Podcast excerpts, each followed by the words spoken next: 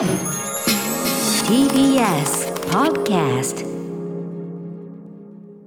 はい水曜です日比さんよろしくお願いしますはい、よろしくお願いします。早速ですがはい、最新のニュースお伝えしたいと思います。え1都12県へのまん延防止等重点措置の適用を先ほど岸田総理が発表しました。繰り返します。1都12県へのまん延防止等重点措置適用を先ほど岸田総理大臣が表明しました。うんねえということで、まあ、オはい再び。ミクロン株のやっぱ感染力の強さ、本当にね、まあ、すごいすごいとは聞いていたけどすごいものがありという中でね、まあまあまあ。一日一日となんだかね景色が変わってますけれども、まあでもちょっと焦らずにというところいやそうそう。ですよね。あのやっぱりね、まあ、ある程度その次の波来るっていうこともまあうん。予想がついてること、要するにそのあのいろんな体制さえ整っていればはい。もちろんね、あのいいわけですから医療体制とかね。はい。うんまあ、もちろんあの気をつけて生活する皆さんやってると思いますけどこの番組もね、まあ、アクリル敷いて、えーはい。マスクをつけた状態でえー消毒なんかも欠かさずというね、はい。えーおなじみの対策をまあ粛々と続けていくというそうですね。んまあ、それに越したことはないのではないか。うんそれに尽きると思います。うん。まあ、そんな中だから時々こうなんていうのかな、あのーやっぱり気を抜くことも大事でございまして、ええ。えー我々にとってはお酒を飲んだりとかということが非常に大事。そうですね。そんな中ですね、えー皆さんご存知でしょうか、えー雑誌フラッシュね、えーいつもね いろんな形で。いろんな形でこの番組お世話になっている、えー雑誌フラッシュ。いろんな形で。僕ね知らなかったんですよ。あの、はい全然知らずにあフラッシュだと、でねはい。この、えー民放看板報道番組美女キャスター23歳したアナと不倫騒動でダブル公演これを読もうと思って。誰なんだろうと思って。すごいセンターにねタイトル書いてありますもんね。これ誰なんだと思って、ねまあ、読んでもあんまピンとこなかったんだけど、うん。あのーこれを読もうと思ってパッと取ってこうページをペラリとめくったら、あら不思議、はい。あの見慣れた人物が見慣れた人物が酒を飲みまくってるじゃないか。えー日比さんがね TBS アナウンサー日比真央子さんの関東ですよ。関東グラビアそしてその結構がっつりしたインタビュー記事、はい。こちらが載っていて、えっと、リスナーの皆さんからも大変ね、はい。えー反響も来ておりますのでありがとうございます。日比さん的にはねちょっとね。まあでもすごい素敵なあのねあの基本的には僕ら今まで日比さんがいろいろ出てる雑誌の中で出てる中でも、一番やっぱあの日比さんらしいという、まあ。僕らが知る日比さんはい。にも近いような素敵な写真も撮れてますしいはちょっとこの話から始めてよろしいでしょうか。はいアフターシックスジャンクション After Six Junction. 1月19日水曜日時刻は6時3分です。ラジオでお聞きの方もラジコでお聞きの方もこんばんは。こんばんは。TBS ラジオをキーステーションにお送りしているカルチャーキュレーションプログラムアフターシックスジャンクション通称アトロク。パーソナリティは私ラップグループライムスターのラッパー歌丸です。そしてはい、水曜パートナー TBS アナウンサーの日々真央子です。ということで先ほどから話題にしておりますのはですね、えー公文社から出ております写真週刊誌フラッシュね、えーいろんな形でお世話になっております、はい。えーまあ、要するにあのおそらくね編集部聞いていただいている方が多いのかなと、はあ。ね、えーいうことでいろんな形で、えーええ。取り上げていただいているフラッシュ。で。ねえ私のうちの前にドーンと来て びっくりした事件もありましたけどね。ありましたね。うん、そんなフラッシュの、えー先ほども言いましたように関東何ページですか？9ページ？9ページ。9ページぐらいですか？とにかく結構なあれで、えー TBS アナウンサー我らが日比真央子さんのはい。グラビアとそしてインタビュー記事、はい。しかもこのグラビアというのがこれ皆さん注目ですね、ええーじゃあちょっとこのね最初の見出しを見ますとね TBS アナウンサー日比真央子、えー局内一の主語アナウンサーが本誌グラビア初登場。日々バキ酔い なんかあの何を今更君は照れてるんだと思われると思いますけど、えーこの番組においてはね、はい。お酒大好き日比さんというのはまあおなじみではございますが。このように可視化いたしますとですね あのななんということを言ってるんだという自分で自分にちょっとあのおののきましたいいんですって。ついに我らが日比さんのね、まあ、こういうチャーミングな面。もちろん。チャーミングと言っていただいてありがたいです。日比さんはそのアナウンサーとして大変優秀でね、はいまあある意味こう本当になんていうかななんて優等生的なというかね。あちらこちらで引っ張りだこ頑張ってます。当然のこと当然 当然のことだと思うんですが一方で我々は日比さんのねお酒飲む時の日比さんの愉快なはい。ね一番やっぱりこの番組で 数あるねあれの中でも一番やっぱりバカ発言のバカ発言トップ10は大体日比さんいでや嬉しい、ええ見つめられているというね。嬉しい。あるわけなんですけどそれねやっぱねリスナーからも喜びの声が届いておりましてあ優しいいっぱい来てるのよ。あのね、紹介しますね。はい。なんで天国にいるのベネットさん、ベネットさん、はい。えー歌野さん、日比さん、こんばんは。こんばんは。私は死ぬまでの間に、まさか、バキ酔いという言葉を全国に流通する雑誌、しかも見開きで見ることになるとは思いませんでした。日比さん、あなたやっぱり最高です。聞かせてください。アトロクなくして、バキ酔いなし。これ、日比さん、日比さんに言ってほしいね。間違いないですよ、うんアトロクなくして、バキ酔いなし。はい、日比さんのお酒話、これからも楽しみにしてます。これフラッシュを読んだね。フラッシュ読んだとも書いてないのこれね、えー、歌丸さんひえっ、と小僧さん。歌丸さん日比さんこんばんは。どうもこんばんは。昨日発売のフラッシュ日比さんのグラビア掲載ということで早速購入したんですがええ。なんとタイトルが日々バキ酔い。あのキラーフレーズバキ酔いがフラッシュのグラビアタイトルに使われる日が来るとは。インタビューパートでも飲酒は試合飲酒すると頭が冴える。本当にお酒と向き合いも向き合い続けた人だけがバキ酔いになれるなど。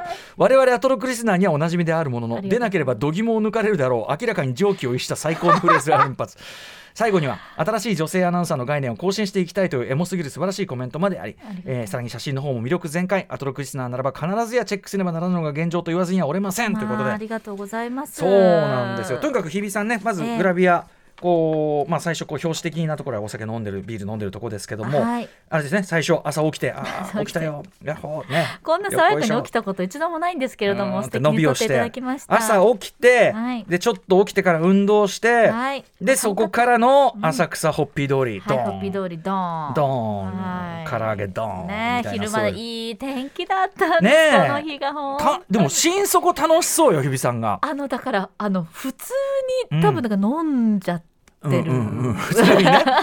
でもこの要するにスタッフももうこれはもう全然作りじゃなくていいですと。はい。もうそのいつもの日比さんの感じで飲んでくださいねというそういうリクエストだったわけでしょ？そうですね。おかげさまであのうん。もうあの気にしなくていいのでということで、あの一度もなんかあの止まれてないですね。写真だからあ写真うんうんうん。ポーズを決めなきゃってずっと思ってたんですけど、そうか。もじゃあういいポーズとかポーズとかよくて自然な表情が捉えてんだ。そうです。もうバシャバシャバシャバシャってこう撮ってくださってたので。だからやっぱやっぱ我々はねあのー あれですよ。横に小川もあゆママがいますけど、はい。あゆママの作るハイボールでいい感じで乾杯する瞬間みたいなのはい。捉えてて、こんなに幸せな せ撮影があっていいのでしょうか？ラジオ以外のお仕事でお酒を飲んだのは初めてなので仕上がりが怖いですね。ラジオならいいのかっていう問題がね、いやこれうん初め最初初めてあのお酒を飲んだお仕事だったっていう文章で送ってくださってきてて、初めてじゃないもんね。ラジオではかなり飲ませていそうだただいております。よ。いやいやフラッシュ編集部よ。それはアトロク。おいおいアトトロクよく聞いてるからということでこちらはね 甘い顔してりゃそんなね。ああそれは許されなそこはいちょっと絶対抑えとかないとうとということで。じゃあこれ日比さんのチェックが入ったわけですね。はいお願いしますとえーそしてですねえーこれはもう素晴らしいですね。少し変だと思われるかもしれませんが飲酒は試合なんです。どんなコンディションで飲酒に臨むのかをいつも大事にしています。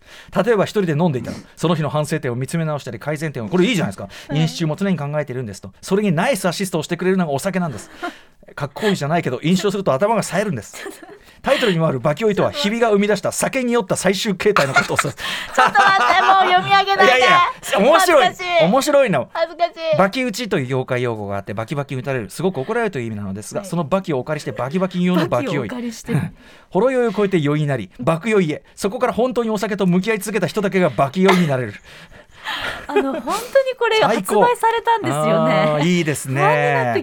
上気をした上気をしたフレッシュだうん。でもねあのーこれぞ我々が知る日比さんですしね。ありがとうございます。ん楽しいや楽しそうで何よりよこれは。いやいやおかげさまでなんかねあんまりこう自由にうん。こうなんか伸び伸びできる時期がなかったじゃないですか、まあまたねあのまたこういう状況にはなってしまったんですけど。撮影の頃はちょっとだけねそうなんです。こういうだいぶ前に撮影うんはしているので、そうですもんね。はい久しぶりにという感じだったんいやでもねそのいいと思うその大事なことをおっしゃっててその要するにかつてはその女子アナでねお酒を飲むというような、はい。プロフィールに関してね、はい。その出すのにちょっとはばかられてるような気もあったけども、はい。言われたりもするかもしれないなんてあったけど、まあ、そういうことじゃないっていうかね。そうですね。ん、殻を破っていくそしてその我々が知る日比さんの魅力というのが、はい。その広く知られていくというようなだからこれは流れとしては非常に真っとうご流れだと思いますよこれね。まあもちろん。スを真面目な顔して読んだ後にこれをご覧になった方は本当に同じじ人物なのかと。ねえ。いやでもでもさ その真面目な顔して読んだ人物にもねもちろん生活があり人間性がありというね当たり前のことですから。こんなもんなんですよっていう感じですいません。ほん。でも本当に素敵な記事にしていただいて大変ありがたいですね。あの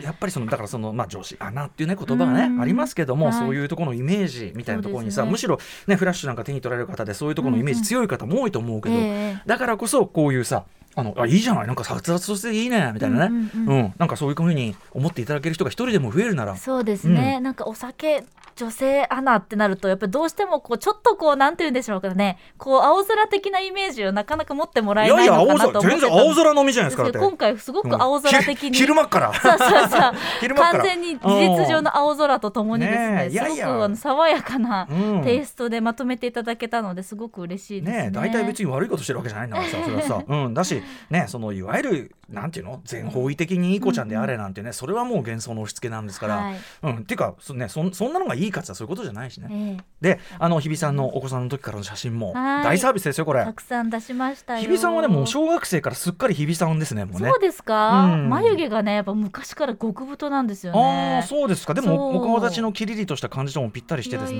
いやいですよ。ね。そういろんな写真も、祖母との写真も。ねおばあ様、うん、国民の孫という出だけあっ。て。た。ははい。い。ということで、あの素晴らしい、まあもちろんね、あのフラッシュなりのね、フラッシュなりのこう記事構成ってのありますよ。ええ。まあすぐ結婚の話するとかね、そういうのはどうかと思うけども、ええ。うん、でもまあまあまあ、あのーおおむね、はい。あの非常に日比さんの魅力というのを前向きにとらね、本当にあの新たに載せていただいてという、はい。ね、あのまあありがとうございますとあ。りがとうございます。ん見とい見といてくださいねと。リスナーの皆さんもたくさんありがとうございます。いうことじゃないですかね。は、はいいまだまだこれ1週間売られてると思いますんでね。はいフラッシュ、えー関東に載っておりますぜひこちらご覧くださいませ。恐縮でございます。そうですかね。あとそうですね。いろんなあのーカルチャーカルチャーニュースじゃないんだけど、はいあのーサカスに、ええ今日献血者来てたあでしょ。そうそうそうあと金曜日ぐらいまでですそう。えっ、とね、えー水木金にねこの赤坂サカスの広場にはい献血者が来てるんですよ、は日本赤十字社の。ええであ珍しいなと思って、もう初めて見たんででああっつってで恥ずかしながら私、えーなんだろうな募金だのね、うんなんだのというようなことはや、え熱心にやっていながらも恥ずかしながら献血ってやったことなかった。うん。でなんだけどこう、まあ、マネージャー小野早苗さんとですね「マイ・ゲーム・マイ・ライフ」収録を終えて明日歩いてて「あこれでもあれだね」っつってその要はこの時期だからええ血が、あの足りないんじゃないですかとこういうご時世で献血する人減っててうん。足りないからかもしれませんねなんて小さんが「あこれはそういかんな」と「じゃあちょっと鍋焼きうどんを食べてから」お出た。いつもの決まりの。こ今シーズン何杯目か分かりませんけども。鍋焼きうどんを食べてからええ。献血をしてみようか。なんて初めて。もう小野早苗さんもしたことないっていうから。はい、ただね、あのーこれもちろん、あのー、3密を避けるためにじもちろん事前予約が本当はいいみたいですよ。ででもしなくても僕ら行った時は全然人いなかったんで、えー行ける。でそしたら受付してくださろうとしてたんだけどなんかね初めての人は40分ぐらいかかっちゃうんですって。いろいろ検査とちょっとチェックがねいろいろ。そうそうそうやっていいかどうかみたいなね、あるみたいで。なのでちょっとこれはうかつにも私どものこう勉強不足で。なんですけど水木金とやってるそうなんでちゃんと時間取って行ってこようかなっていう感じがします。うん私もやったことないですね。さんね、はい。うんこれでもほらあの体質の問題もあってねそうですね。まあけチェックをちゃんとしないといけない、うんこともあったりすると思うんだよね、あの血が足りない系の人はね、日々はいご自身がこう貧血気味だったらそんな無理しなくていいよってことだろうしそうですね。うん、でもなんかできるもんならね、はい。いいかなと思いまして。大学とかによく来てたよなと今思い出しましたね。はい。なんかあの学生のががなんです学食、うんうんでなんかハーゲンダッツのアイス食べてていいなとか言ったら献血行ってきたそうんだよだなんて。ねいろんなもんくれたりするんですもんね。昔はジュースくれるなんてありましたけど。い